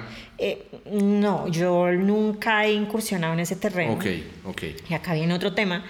Y es que, bueno, a veces la gente cuando me pregunta, yo le digo, no, no me llama mucho la atención eso. Es como, ay, tú estás despreciando a las que trabajan. No, Pero que- al contrario, las, las personas que trabajan en webcam, me parece que es de las áreas más Pero complicadas. Giselle, explícanos por una cosa. ¿Qué es una webcam? Bueno, no, una webcam es un aparato de video que tú pones encima Ah, computador. del computador. Pero Porque hay algunas que dicen, yo soy que- webcam. Y yo digo, ¿eres un transformer? O sea, te conviertes en webcam de repente, O sea, como que lo- llega la noche y ¡suas! Y soy una webcam. Y uno, ¿Es modelo webcam? webcam, hermanos míos, es sustantivo, no verbo, como diría Arjona. O sea, al revés, pero bueno. Sí, sí, sí, es sí, un sustantivo. exacto. Entonces, si yo quiero, es, hay varias maneras. Cam girl, Ok, webcamer, ok. modelo webcam, o sea, varias denominaciones, pero webcam a solas, Ok, perfecto. pero, pero no te puedo juzgar porque como digo, he visto No, algunas que trabajan en eso y dicen, total. yo soy webcam y yo soy como, bueno, total. el punto. Estas chicas, la verdad, yo les admiro la tenacidad porque tienen que estar un mínimo dentro de lo que yo he visto, por lo menos cuando ellas están empezando y cuando es en estudios es incluso más tiempo, porque hay algunas que tienen turnos de 6, de 8 horas, dependiendo de cuánto ellas quieran transmitir para poder subir su ingreso. ¿Seguidas? Sí. Es terrible, o sea, es tenaz. Uno ahí que se inventa, o sea, yo me imagino ahí mi primer día de webcam, yo No, duermo además tres horas que- y las otras tres me levanto. Y, además o sea, físicamente es agotador. No, es- o sea, te- ocho- es tenaz. ocho- ocho horas O sea, aparte, por ejemplo, de hacerse el amorcito solo. te pongo un visual. ejemplo. Si tú estás ahí con es- es- esta luz, estas luces son súper cansonas. Si la chica la en la mayoría de en la mayoría no es que en términos generales Pa' esta- abogado sirve. es- esta luz no es muy buena o sea como un estar expuesto Sí, claro, sí, sí, largos periodos. Ahora estoy hablándote solo de esta luz pero cuando tú miras las chicas que transmiten por ejemplo los estudios eh, la mayoría de estudios eh, obviamente el, el- el espacio de trabajo de ellas es cerrado. No hay entrada de luz natural es un cuarto pero es cerrado entonces está ahí la luz, bueno, todo eso. Entonces tienen no sé cuántas luces encima. Uy, eso lo de. Mira, o sea, yo a veces me pongo la luz para hacer fotos y yo resulto con esa cabeza como de. Con o un sea, dolor de cabeza. Uy, no, es que es, es, es pesado. Es pesado. Entonces estar ahí con el computador, pendiente de responderle a la gente. Siempre sonriente. el- el- eh, eso implica que tú tienes como un contacto directo con la gente. Claro, y la gente, ahora, otro tema, cuando entran a las páginas, cuando una persona entra a una página de estas, entonces en, la- en las primeras páginas aparecen las salas que tienen más gente, o sea, como más llamativo, entonces para que tú estés allá tienes que ponerle mucho empeño a lo que estás Claro. haciendo y en la medida que tú aparezcas en primeras páginas, pues más gente te va a llegar Claro. y más posibilidad tienes de plata, no es como que uno Ahí llega a la que tu- webcam. Tu, tu ingreso depende de lo, que te, de lo que te den en la sesión. Y me imagino que una parte, obviamente. Bueno, ahora hay, hay dos derivaciones también. Y bueno, conozco el tema porque como te digo, tengo tanto amigas Sí, que sí, llevan sí. mucho tiempo, o sea, años, te estoy hablando de más de 10 años algunas. O sea, son de las primeras que empezaron acá. Y tengo otras amigas, tengo una amiga que capacita y tengo otras que son monitoras. Ok. Que es, o sea que. El monitor es el que en la, eh, en- cuando están trabajando en estudio, aunque algunas también lo hacen remoto, porque algunas trabajan con estudio, pero trabajan remoto. Entonces el monitor del estudio les está enviando gente.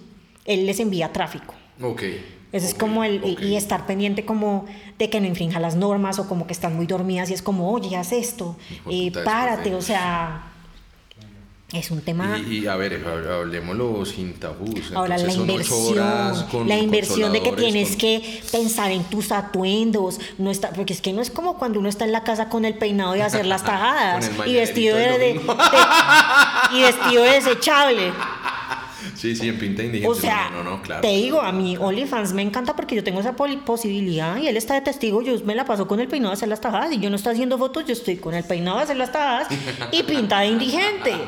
Porque es lo más cómodo para mí. Sí, o sea, claro. el, el hecho de pensar que me tengo que estar todos los días, por lo menos seis días a la semana, arreglándome, pensando en una pinta, o sea, es como que, wow, es, es Eh, y- complejo Y, eso termina siendo lo que tú admiras y respetas. de ellas. esas personas. O sea, es que es una cosa, aparte que en las web, o sea, hay una gente repesada que se ve en, esos, en esas páginas. Entonces, ellas tienen la página pública, que es donde, por ejemplo, la que ma- una de las que más usan es una que se llama Chaturbate. Entonces, esa página es, son páginas públicas. Eso quiere decir que la gente entra, pero entonces las chicas lo manejan de esta manera, pues las que son sensatas en su manejo, porque hay algunas que regalan los shows por desesperación para que la gente entre a su sala y ahí es cuando empiezan, en en todas las áreas que- de trabajo. sí, el que se regala El que perratea. se caga en todo, qué pena, Sí, pero claro. se caga en todos los demás. Porque aparte de estarse torpedeando su propio negocio, también le está torpedeando el de uno. Y eso abunda en ese mercado, desgraciadamente. Ok. Pero hay chicas que ya son muy inteligentes, muy astutas en ese tema. Entonces ellas son tantos tokens para quitarme tal cosa, tantos tokens para... qui-". Y ahí escala y escala. ¿Tú tienes conocimiento de cuáles países son donde más se conectan? Sé que el... pa- a ver, el pa- de, estadísticamente lo último que estaba mirando, y estoy hablando de mercado de contenido para adultos en general. Ah, ok. Tanto webcams como eh, las, las webcams como OnlyFans o Ajá. cualquiera de ese tipo de plataformas. Pero principalmente la base de esa estadística son las, las chicas que trabajan en las webcams. Entonces, rusas, ucranianas y por allá en el 3 o algo están las colombianas. Ah, juepucha. ¿Rusas y ucranianas? Colombia, Oiga, qué jodido ahorita en... Hijo de madre, no me imagino. Colombia le Bueno. representa en la parte de impuestos, bueno, lo que pagan los estudios, todo ese cuento, a, a- a este país, creo que el año pasado, a 2020, más de un billón de, pe- de, de- dólares. Entonces, o sea, ¿qué- ¿por qué? No entiendo la gente que empieza a criticar eso. O sea, finalmente eso le está trayendo un ingreso importante al país, que estoy segura que, lo que tú estás haciendo, lo que tú estás haciendo sin despreciar lo que cada persona haga, muy difícilmente ahora están los que critican eso, mientras que le sacan a la mamá la plata de la pensión, Sí, del cajón. Claro, claro. Y están peleando porque Sí, tú por qué haces eso? Cariño, estás enojado es porque tú no puedes pagar. O sea, ¿cuál es el problema? O porque alguna webcamer te dijo, o porque alguna chica que hacía OnlyFans te dijo, no me jodas, no quiero saber nada de ti, no quiero salir contigo. O sea, no entiendo cuál es el, el ardor. Es como que les levanta una escarapela que tienen pegada a la nuel Sí. a, lo- a algunas personas y uno es como, o sea, ¿en qué te afecta? Claro. Es mi pregunta. ¿Sabes Sí, cuál es la única sí. condición en que afecta? Mira, por ejemplo, si una mujer está criticando, si el papá de tus bendiciones, al que le tienes demanda por alimentos, no te pasa lo de la, la cuota y está pagando webcamers, ahí sí. Ahí sí Critica. lo tienen que joder, que hacen? Agárralo de las orejas y revolealo. Pero de resto es como que, que les importa si la gente quiere gastar su plata en eso. Por eso, Es- es la- por, es la por eso mi, mi percepción es completamente, y, y- y creo que ya lo sabes por muchas cosas que publico, es netamente para cualquier cosa y políticamente liberal. Liberal. Liberal.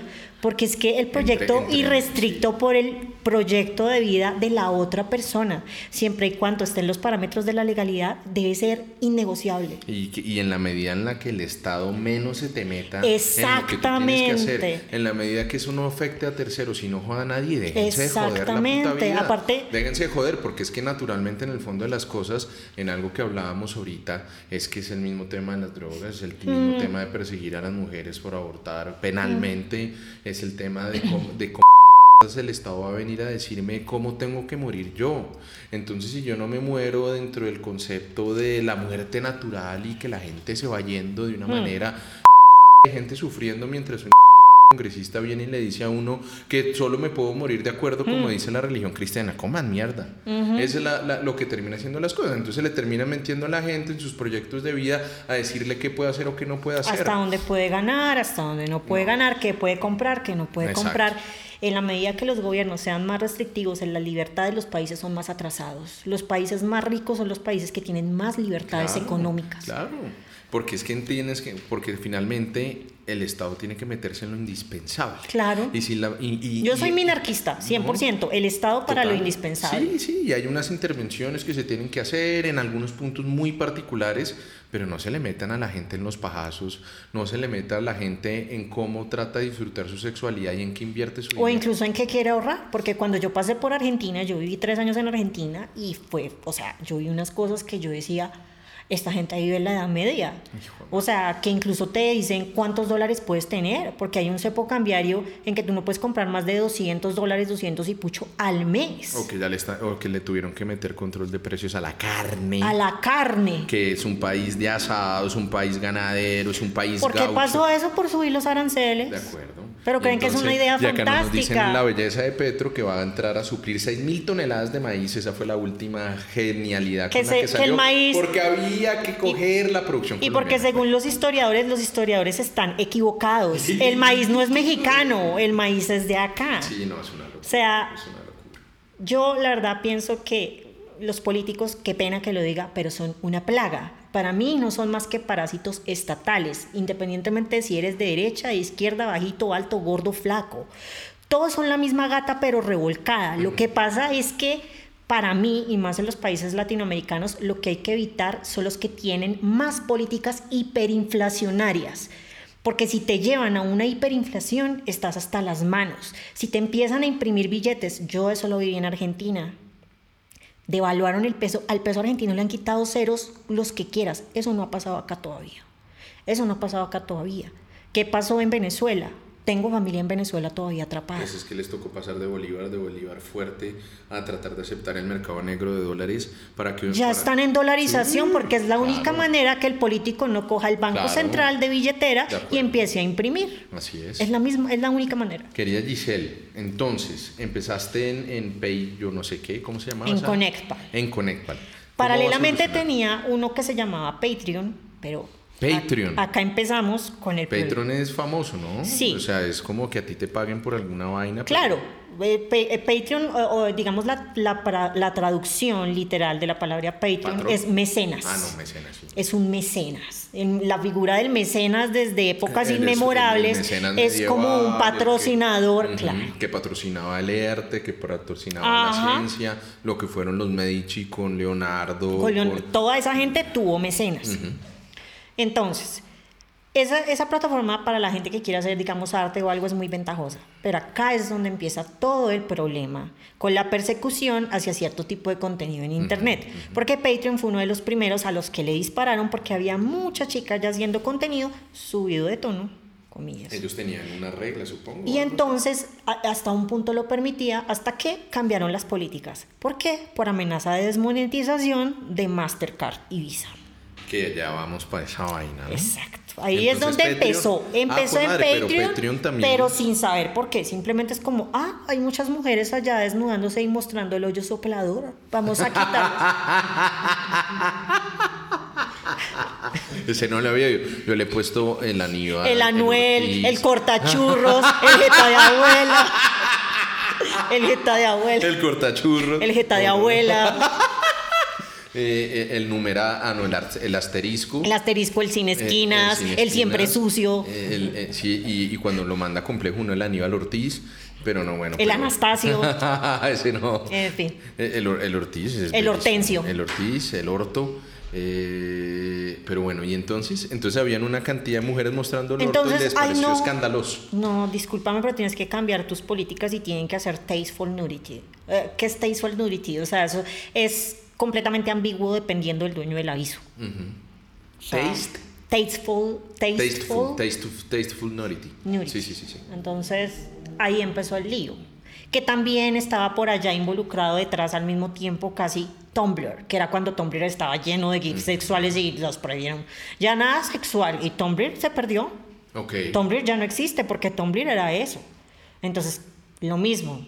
La herramienta que usan siempre es la desmonetización. Entonces, esta gente que no le gusta ese tipo de contenido, que tiene tanta moral que la tiene doble, Se van a los bancos, que son organizaciones profundamente conservadoras, y les dicen, no, mira, es que esto es inmoral por tal y tal cosa. Y adicional, utilizan siempre la retaíla de es que eso contribuye con el tráfico sexual y la trata de personas. Ese ha sido el discurso desde tiempos inmemorables. Pero ese es un tema que quiero hablar contigo un poquito más adelante terminemos si quieres lo que es el Entonces Patreon me sacaron de ahí por eso porque yo quería mostrar el hoyo soplador y no me dejaban. Entonces yo dije, ya pasaste el burlesque y dije, nada, vamos, vamos, vamos a subir esta cosa. Sí, no, esto no está funcionando más. No están viendo nada que no hayan visto en Suicide Girls, aunque era raquítica, insisten en pajearse con ese palo, entonces, en fin, toca subir el nivel pero no llegué al punto de las web, porque como te digo, no es por lo que pasa en las webcams como tal, sino el nivel de exigencia y el desgaste mental, físico, el tipo de gente que llega ya porque llega a veces una gente. También algunas manejan páginas privadas que dicen que las páginas privadas incluso son más complejas porque llega gente con unas peticiones. Claro, bárbaras, bárbaras, bárbaras. Entonces hay que tener una vaina, de hecho muchos estudios, y creo que la mayoría debería tenerlo, tener psicólogo. Porque es que ese tema de manejar esa gente es, es difícil. Y con, y con, y con, O sea, la gente dice, no, eso es fácil. Cualquiera lo hace. Uno dice, claro, es súper fácil trabajar con clientes o con gente que trabaja con clientes. Llame al servicio al cliente de Claro y luego hablamos. A ver si le parece muy chévere. Cada uno tiene una señora Patricia en el fondo de su corazón dispuesto uno ahí tres horas música, otra música, otra música, y cuando le contesta, ni sabe. ¿Y ahí de, ahí de Patreon sales a OnlyFans o cómo? Eh, estuve en una, en una página brevemente que era filial de una publicación que por cierto es muy amiga de Suicide Girls que se llama Ink Girls. Ink Girls. Ink Girls. Ink Girls y e Ink Magazine, que esto era como de gente tatuada, súper cool y la cosa. Pero también manejaban una moral ahí como toda Pero rara. Soft. Tipo, no. Eh, las modelos ahí nada más, pero en Is My Girl sí permitían eso. Y empezó a manejar como un convenio. Yo llegué a hablar con los dueños de Is My Girl, ellos me llamaban a WhatsApp, me decían que les hacían vivos, no sé qué, pero al final me doy cuenta que esta página dice que 50% para la modelo y 50% para ellos. Y es una barbaridad, supongo. Yo, excuse me, o sea, yo no me voy a lavar bien el hoyo para tomarme una foto para que tú te quedes con el 50. O sea, no abuses. 50. Y luego empezaron a bajarle que a 40. O sea, yo estaba como esta gente que... Y utilizaba mucho el recurso de que es que te vamos a promocionar, promocionar en Inc. Me importa un zapato. yo necesito la plata. Yo ya pasé por eso. Yo necesito es plata. plata es lo que quiero yo. Sí, no, lo que necesitabas. Porque al fin y al cabo ya, se, fue, ya se fue perfilando tu, tu, tu, tu tu manera como la que tú estabas viviendo tu vida y cómo quieres ganarte tu vida. Y es una mm. opción de vida, es una opción de trabajo y, y, que vinieran y te lo quisieran perratear. Y es un trabajo, así la gente diga cuando salen con alguna de estas cosas y esas plataformas, por ejemplo, se caen, como pasó con PayPal, Patreon, el que sea entonces empiezan, consiguiste un trabajo real. Sí, huevón, porque es que yo pago mis cuentas con billetes de tío rico. Sí, de acuerdo. Seguramente. O sea, cualquier cuestión que tú hagas y tenga una retribución económica y que aparte a ti te cobren impuestos, porque la cantidad de impuestos que pagan las chicas que trabajan en las webcams, los estudios, las personas que tienen OnlyFans, la cantidad de impuestos que uno tiene que pagar porque le está entrando plata en dólares. Ah, pero no, no es un trabajo. Entonces, si no es un trabajo, no, me cobres impuestos. Pendejadas, pendejadas. Y, el, y entonces llegas a OnlyFans llegas a una plataforma que ha tenido unos ires y venires. Yo me acuerdo que en mm. algún momento, eh, eh, no sé si por eso que nos venías contando de ese lobby moralista, en algún momento dijeron no vamos a permitir más desnudos. ¿Cómo es tu historia en OnlyFans? Y ahí sí ya por fin carajo vienes y nos cuentas cómo haces parte de ese 1.1. Bueno, yo entro a OnlyFans. Siento que debía haberme montado antes, por cierto.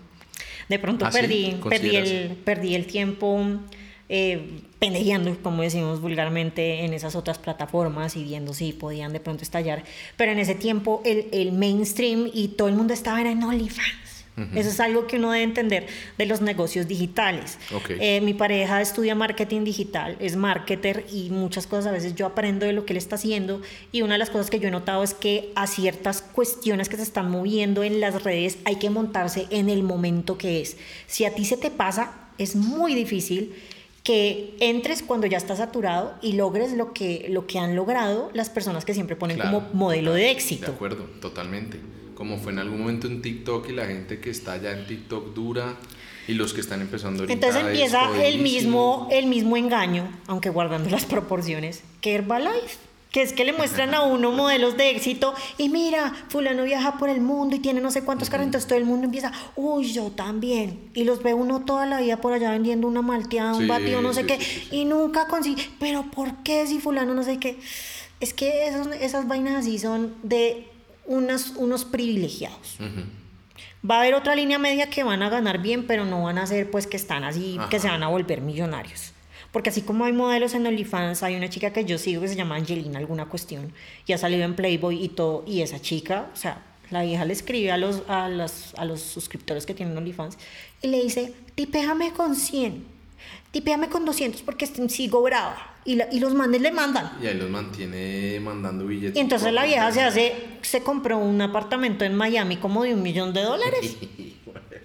Entonces, a ver, vamos a, las, a aterrizar expectativas, porque yo he tenido chicas que he asesorado para que Ajá, aprendan el ajá. manejo de OnlyFans. ¿Cómo la, cómo, sí, cómo, ¿Cuál es la Y yo lo primero tú que les digo, lo primero, lo primero que yo les digo, eh, eso de modelos de éxito, y es que como fulana compró de un millón, entonces yo... Cuando uno entra con esas expectativas a cualquier cosa, se va a estrellar muy feo. Sin duda alguna y en cualquier lado. En cualquier lado, porque Porque además la también gente hay un componente de suerte, en todo hay No, un y componente. y- pero también hay un componente de esfuerzo, hay un componente de disciplina, hay un No, componente y de el carisma implícito a cada persona. En esta cuestión, yo he visto chicas que de repente físicamente hay chicas más lindas. Uno las ve y objetivamente dice, esta chica debería estar ganando mejor, pero la otra está disparada. Y uno se da cuenta que son un conjunto de cosas, que la chica es muy creativa con sus vestuarios, o que de pronto hace cosplay y ella misma los hace, que la chica es súper carismática para acercarse a la gente, que tiene un manejo de redes súper claro, que habla bien el inglés. O sea, ese tipo de cuestiones son, a veces hacen una gran diferencia. Entonces eso de que voy a ir a meterme allá y eso es a la maldita sea y me va a llegar la plata del cielo. ¿Qué consejo no. les das tú a esas mujeres que están empezando en OnlyFans? Eh, bueno, entonces el primero es ese. Sí, se pueden tema de.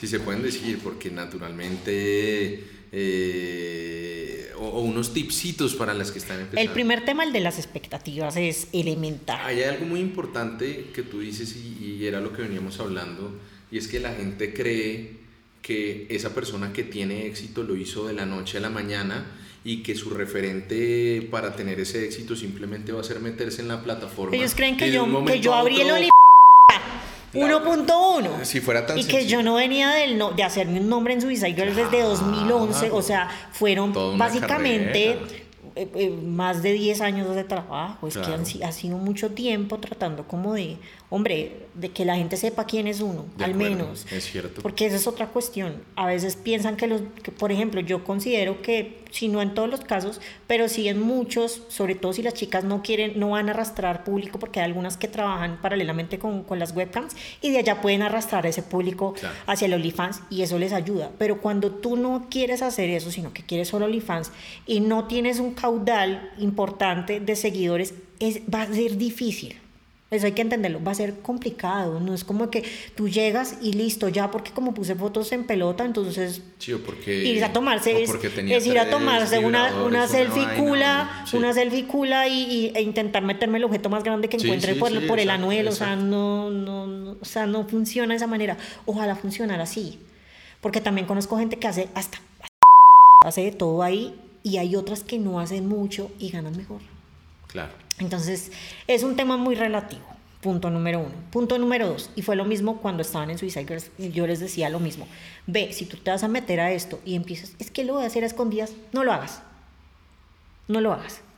Porque tarde o temprano va a venir una persona lo suficientemente hija para chantajearte con eso. Punto número uno. Puro blackmail, pura extorsión, perros y ¿Qué le voy a decir a tu familia que no sé qué? ¿Qué voy a decir en tu trabajo? O sea, cuando uno hace algo a escondidas, le va a dar un arma a una persona. X puede ser que conocido o desconocida, para buscar cómo joderlo a uno.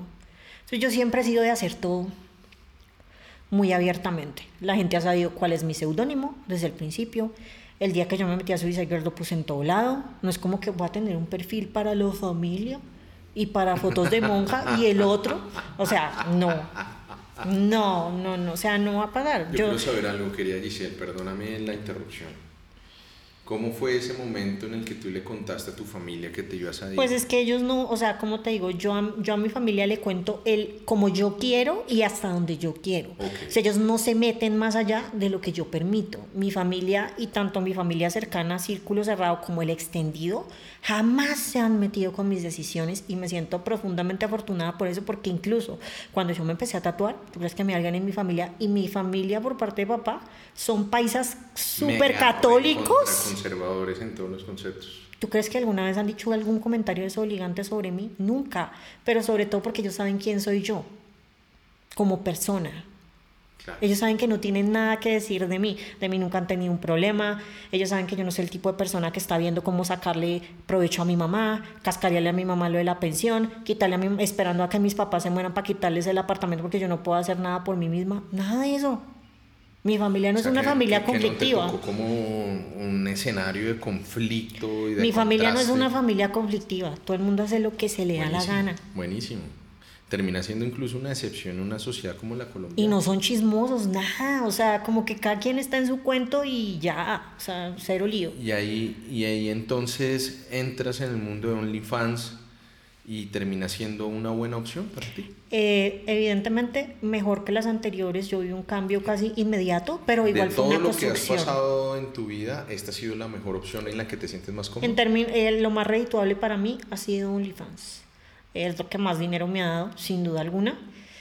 Eh, pero adicionalmente vuelvo al tema del tiempo, del manejo del tiempo y creo que me ha dado la posibilidad de, bueno, obviamente tengo que estar ahí pegada eh, publicando contenido porque yo publico mínimo 5 de 7 días a la semana. Y es que la plataforma si tú duras una semana sin publicar ya te están diciendo, hey, porque tú estás cobrando una membresía y no es como que tú vas a publicar una vez al mes y te vas a alargar. O sea, eso te requiere de una constancia, eh, uno tiene que estar ahí al pie del cañón, mirando qué se inventa, mirando qué hace, porque si no la gente se le va. Claro, claro. Y ahí, y ahí de eso, eh, querida Giselle, o Ilana también, Ilana, llegas a un momento en el que es, y quiero llegar a ese punto, ¿cómo explicas tú ese momento en el que OnlyFans llega y empieza a recular sobre su contenido y les dice que ya no pueden Hacer contenido explícito. Contenido explícito. ¿Cómo analizas tú ese fenómeno al nivel global y ese lobby tan fuerte que existe y, y- y, eh, con el tema de la explotación sexual? Porque es que yo veo acá, a ver, para los que no conocen este tema, ¿qué es? Y ya, y ya Giselle nos lo explicará. Naturalmente, por ejemplo, en OnlyFans y el, y el tema también se ve mucho en Pornhub, es que en este tipo de plataformas en algunos momentos se, se subieron un contenido no autorizado por mujeres, se, mostra- se, se mostraron videos de, de violaciones, incluso se había prestado para en algunos escenarios para mostrar temas de pedofilia. Este argumento de la lucha contra la trata, de la lucha contra la pedofilia, terminó siendo utilizado por diferentes personas en Estados Unidos para mostrar un lobby súper agresivo en contra de la pornografía, pero en general también con, en contra del trabajo de contenido sexual. ¿Listo? ¿Y cuál fue el tema? Que en algún momento OnlyFans le tocó decir, no, yo ya no voy a subir contenido explícito porque nos van a desfinanciar, Desmonetizar. desmonetizar. Y es lo que está viviendo hoy Pornhub, que le tocó hacer una, un, un- un barrido gigantesco de contenido porque Visa y Mastercard les terminaron diciendo nosotros no vamos a permitir que se utilicen nuestras franquicias para que la gente pague el dinero. ¿Y cuál es la problemática de eso? Que si bien naturalmente, ya nos lo explicará nuestra querida Giselle, pues eh, había unas problemáticas en concreto sobre esos temas, pues una solución frente a un problema particular está estigmatizando primero una cantidad de personas que trabajan en la industria para adultos generando contenido sexual, pero también cortándole, cercenándole a una cantidad de personas que incluso desde la pandemia habían tenido esto como su única fuente de ingresos, como un trabajo legal, reglamentario, constitucionalmente válido, pero dentro de un lobby que puede generar unas afectaciones económicas muy fuertes. Y sabes qué creo yo en el fondo de las cosas? Que, que, que, que es el mismo tema de las drogas, ya lo hemos hablado, eh, es el mismo tema de Uber. Cuando tú llegas y le dices a una persona que no puede tomar una decisión sobre cómo satisfacerse sexualmente, pues eso se va a la marginalidad y eso se va a ir a la ilegalidad. Y esa ilegalidad y esa marginalidad lo único que va a terminar haciendo es someter a las mujeres a unas condiciones Promoviendo peores. más trata de personas, Ah, ma- eh, más. totalmente. Todo al contrario.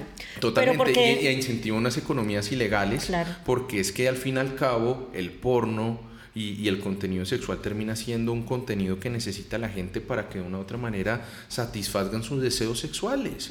Y eso tiene que dejar de ser un maldito tabú, porque es que la sexualidad siempre lo ha sido, hasta el punto que hoy existen personas de mi generación, y me incluyo en ella, que nunca le dijeron cómo ponerse un berraco condón, porque es que tabú decirle a alguien cómo tenía que cuidarse o se les olvidó enseñarle a las, mujeres y a los hombres cómo generar esquemas de planificación sexual y otra vez los fenómenos de embarazo eh, eh, juvenil están disparados, en fin. Todo eso termina siendo, lastimosamente, un grupo de personas, en mi criterio, que tiene una agenda moralista religiosa, que quiere censurar lo sexual y que han utilizado, en mi criterio, tristemente, han manipulado Una el tema de la pedofilia y la trata de personas para tratar de maximizar un fenómeno pues que, que, que, que en el fondo tiene aceptación social, tiene necesidad sexual y los terminan jodiendo. ¿Tú qué opinas sobre eso? Pues esto no es nuevo, eh, que sí, muchas personas hayan como tenido un problema desde agosto en particular con OnlyFans, eh, es una cuestión dentro de un universo infinito, al cual yo llamo las cruzadas antiporno porque siento que la moral que quieren imponer estos grupos, que son grupos religiosos y Religioso. cristianos, Los son son dos grupos religiosos. en particular, uno que se llama Exodus Cry y el otro que se llama NCOSE, que es National Center of Sexual Exploitation. Entonces, ellos lo que quieren es como amparar su agenda, su lobby antiporno, eh, con el tema de que estamos preocupados por las víctimas de trata de personas, de tráfico sexual, entonces por eso creemos que estos sitios deben ser erradicados. Eso es algo que ellos llevan haciendo desde los 90, incluso intentaron censurar el libro Sex de Madonna. Eh, en ese entonces NCOSE se llamaba MIM o Morality in Media. En el momento en el que una organización se llama Morality, ya estamos mal Totalmente. Porque la moral es un concepto completamente subjetivo y el problema que tiene la moral es que muchas veces está permeada por la religión. Entonces lo que ellos quieren es ajustar la moral de todo el mundo a su concepto religioso de lo que es válido y lo que es- no es válido. Entonces, Pornhub, desafortunadamente en el año 2020, una persona que tiene mucho reconocimiento, que tiene unos Pulitzers en su haber, que es, una, es un líder de opinión, que es Nicholas Christoph, Christoph. saca Washington una... Post, eh, no sé si New York Times también, eh, hizo una columna, ¿no? hizo una columna sobre Pornhub que se llamaba Children of Pornhub y donde hablaba de todos estos videos de niños, de niñas siendo abusadas. La verdad es que esto no es de ese, de ese momento. De tiempo atrás había incluso hombres que subían videos de revenge porn de sus exparejas y estas personas iban y hablaban y decían, oye, es que ese video yo no lo autoricé y Pornhub no hizo nada. Entonces, para ser honestos, para ser fieles a la verdad, siento que Pornhub les dio a ellos todos los argumentos que estaban buscando. Desgraciadamente fue así. Y además que, perdóname, querida Giselle, Pornhub es el portal más poderoso y más grande de porno en el planeta, ¿cierto? Claro. Porno entonces, gratis. eh, ellos siempre cogen como a lo que esté más mainstream y por eso después de lograr algo en contra de Pornhub, que fue la desmonetización de parte de Visa y Mastercard, entonces quisieron emplear exactamente la misma estrategia con OnlyFans. Con la diferencia que en OnlyFans empezaron a sacar incluso artículos con información falsa en la BBC, Ah, donde no había ni siquiera fuentes. O sea, todo era muy vago, como un empleado cualquiera nos dijo que pasaba esto y lo otro. Y uno sabiendo el tipo de verificación que hacen ellos para poder abrirle uno una cuenta y uno poder sacar la plata, uno dice, pero ¿de dónde? Eh, en cambio, en Pornhub cualquier persona podía subir un video. Entonces, cuando pasó esto, ellos cambiaron a que solo las cuentas verificadas pueden hacerlo, pero el daño, el daño ya estaba hecho. Entonces, esta gente ya se sintió empoderada porque dijo, lo logramos acá, por acá es. Y en este momento están con Reddit. Me parece que ahora que Elon Musk eh, compró Twitter, están tratando de llamar la atención de Elon Musk para que yo lo que pienso es que quieren que eh, impidan que publiquen cualquier contenido not safe for work. O sea, el porno que ven en Twitter, Algo muy parecido a lo de Instagram que no a puede lo que salir pasó un pezón. con a lo que pasó con Tumblr. A lo que pasó con Tumblr. Entonces, ellos es una agenda, ellos no van a parar porque ellos van a los bancos, ellos hablan, tienen contactos en medios. Eh, hay una persona en particular que trabaja para Exodus Cry que tiene contactos en, en Fox News. O sea, no es gente como que apareció de la nada y, y, le dio el arranque de que iba a acabar con el porno. No, en que de pronto los trabaja, la persona, las personas que trabajan en el, en el mercado, la industria de contenido para adultos en general, eh, dice que esto es una agenda y no que va como para ayudar a las víctimas. Para empezar, hay un caso muy renombrado de una chica que fue una de las víctimas de Pornhub que ha sido sumamente instrumentalizada por este personaje de Exodus Cry. Eh, y esta chica ha tenido que desaparecer de las redes sociales porque esta persona, en vez de ayudarla, nunca le dio una ayuda económica, pero sí la utilizó todo lo que quiso, llegando incluso a publicar fragmentos de su abuso en su cuenta de Twitter, por lo cual todo el mundo le cayó. La tipa eh, inmediatamente lo borró, pero ya el daño estaba hecho y fuera eso ha sacado muchos artículos en torno a esta chica. Entonces ella ha tenido gente rompiéndole los vidrios de su casa. Porque es que la trata de personas, hay gente muy turbia detrás de eso. Entonces pueden venir por ella incluso a matarla. O sea, esta, este ser no le importa en lo absoluto una víctima, sino de que el porno no debe existir. Porque según su religión el porno no debe existir. Dejaron de lado más allá del tema de la pedofilia, el tema de la trata, sino realmente es como una es como tratar de imponer una visión de lo que debe ser la sexualidad, incluso basada en la mera reproducción y no. Y, claro, es un regreso a la, a la Edad Media. Por concepto el placer. Mm, es un concepto completamente medieval. Un concepto filosófico sí, Si tú miras la gente de que las mujeres en la Edad Media muchas veces era como que ellas la noche de bodas y eso era y tenían que darse cuenta que eran puras y todo era más que todo porque tenía que ser reproductivamente apta. O sea, y tenían que tener hijos para perpetuar porque es que el apellido tiene que seguir el apellido y no sé qué, o sea, la mujer era un instrumento, un botín de guerra, eh, una, una herramienta para evitar guerras, o sea, y queremos volver a eso porque prácticamente ella está usando mujeres que fueron víctimas para, para llenar sus propias expectativas y para poder llenar sus propios intereses. ¿Y tú le ves futuro? ¿Ves que eso ha generado calado? ¿Cuál es el panorama? Claro, ¿qué pasó con OnlyFans? Que después de la amenaza de Visa y de Mastercard de desmonetizarlos, obviamente ellos tenían dos opciones, hacer una vaina que se llama Comply, que es básicamente como eh, emplear un mecanismo para que lo que le piden esas entidades funcione de manera adecuada empezar a hacer otras verificaciones secundarias, porque un error que ellos estaban cometiendo es que, por ejemplo, yo en mi OnlyFans tengo contenido explícito solo con mi pareja, pero a mí nunca me pidieron una, una concesión de él, algo firmado, donde él dijera así, nunca me lo pidieron. O sea, en mi caso, ok, porque es mi pareja y cero lío, pero ¿Qué, pasa en otros casos? Entonces, ahí había un par de problemas, unos huecos a nivel legal, por eso voy a que, por ejemplo, Suicide Girls tenía eso muy claro, porque ellos no tenían huecos a nivel legal. Entonces, es importante que ellos empezaran a pedir verificaciones de todo el mundo que aparece en un perfil. Todo el mundo debía aceptar que estaban usando su imagen en ese perfil. Entonces, necesitaban mucha gente, porque no podían hacerlo por medio de robots, nada. Necesitaban mucha gente para hacer esa verificación. Y la verdad es que ellos pensaron que diciendo no, prohibimos el contenido mejor, les iba a resultar mejor la cosa y resulta que no. Porque esa, esa plataforma OnlyFans, por más de que no solamente tiene trabajadores que hacen contenido para adultos, hay gente que hace cualquier tipo de cosa. Pero los que la construyeron y la llevaron a ser mainstream fueron esas personas, las que hacen contenido para adultos. Y donde prevenir la gran mayoría de los recursos. Exacto, entonces todo el mundo les cayó, todo el mundo les cayó. Y a la vuelta de unos días les tocó echarse para atrás.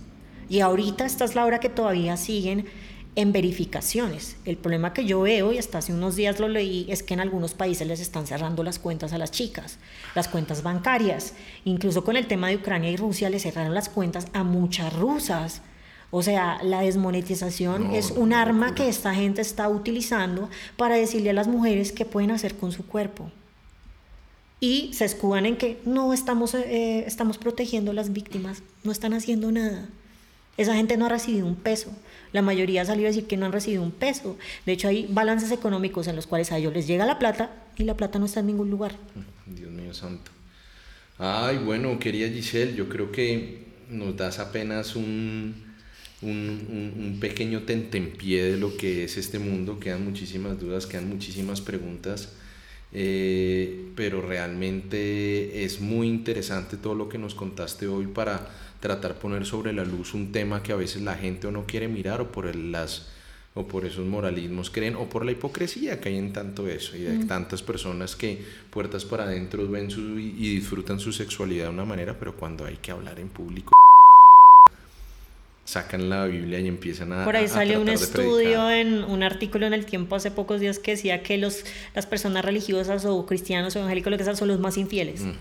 Salía un estudio, o sea, Es no es, va- no es como especulación, hay un estudio. Es cierto. O sea que yo soy una persona que soy 100% movimiento anti-morronguería, detesto la marronguería en cualquier, nive- en cualquier nivel y vuelvo al tema desde las libertades.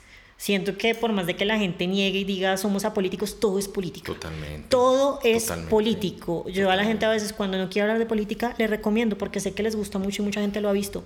Mírate la serie de Game of Thrones y date cuenta cómo es la política porque es un tratado de política. Sí. Ese juego es un juego por el poder, es un juego por política. Y hay muchos elementos ahí muy interesantes para analizar cómo incluso la tenencia de dinero es la que define quién gana, quién puede hacer las cosas y quién no. Hay una escena en la que Tyrion Lannister, el enano, le dice a Daenerys, pregúntale a tu padre cómo le fue gobernando sin los ricos. Sí, sí, sí, sí, sí, sí, sí, sí, me acuerdo. Me, me, me fascinó hasta la última. Y dice que temporada. La, eh, los Lannister, que era lo que hacía poderoso a los Lannister cuando eran tan poderosos, el dinero, El dinero y además que le prestaban a todo el mundo. el dinero, cómo funcionaba la banca. Bravos es la explicación de cómo funciona la banca y ellos le prestaban a todos los reinos cuando los Lannister ya no tenían dinero para financiar la guerra. Bravos le prestaba, si no quiere, si no te gusta la política, si no quieres, ve a ver Game of Thrones. Ahí está explicado perfectamente O- o- cómo o la obra- funcionan las la obra cosas. maestra de, House of Cards también. También. pasó. Hay mucho en televisión para darse cuenta y cuál es la importancia del dinero y por qué la satanización de la producción de dinero y del empresario y todo eso es tan ridícula. Que eso es otro tema. Espero que algún otro día lo podamos No tocar. lo vamos a hacer. Te agradezco muchísimo, querida Giselle. Yo estuve. Es de los pocos podcasts en la que me la he pasado bien callado porque sin duda alguna este era un mundo y un universo completamente nuevo para ti. Te agradezco muchísimo por tu tiempo, por la disposición y bueno, a todos ustedes. eh, gracias por acompañarnos en este super podcast, en este Vamos por eso. Y pues nada, lo publicaremos pronto y sabremos muchísimo, vamos por eso, y también de nuestra querida Giselle. Muchas gracias. Muy, Gracias muy, muy a ti por la invitación. Listo.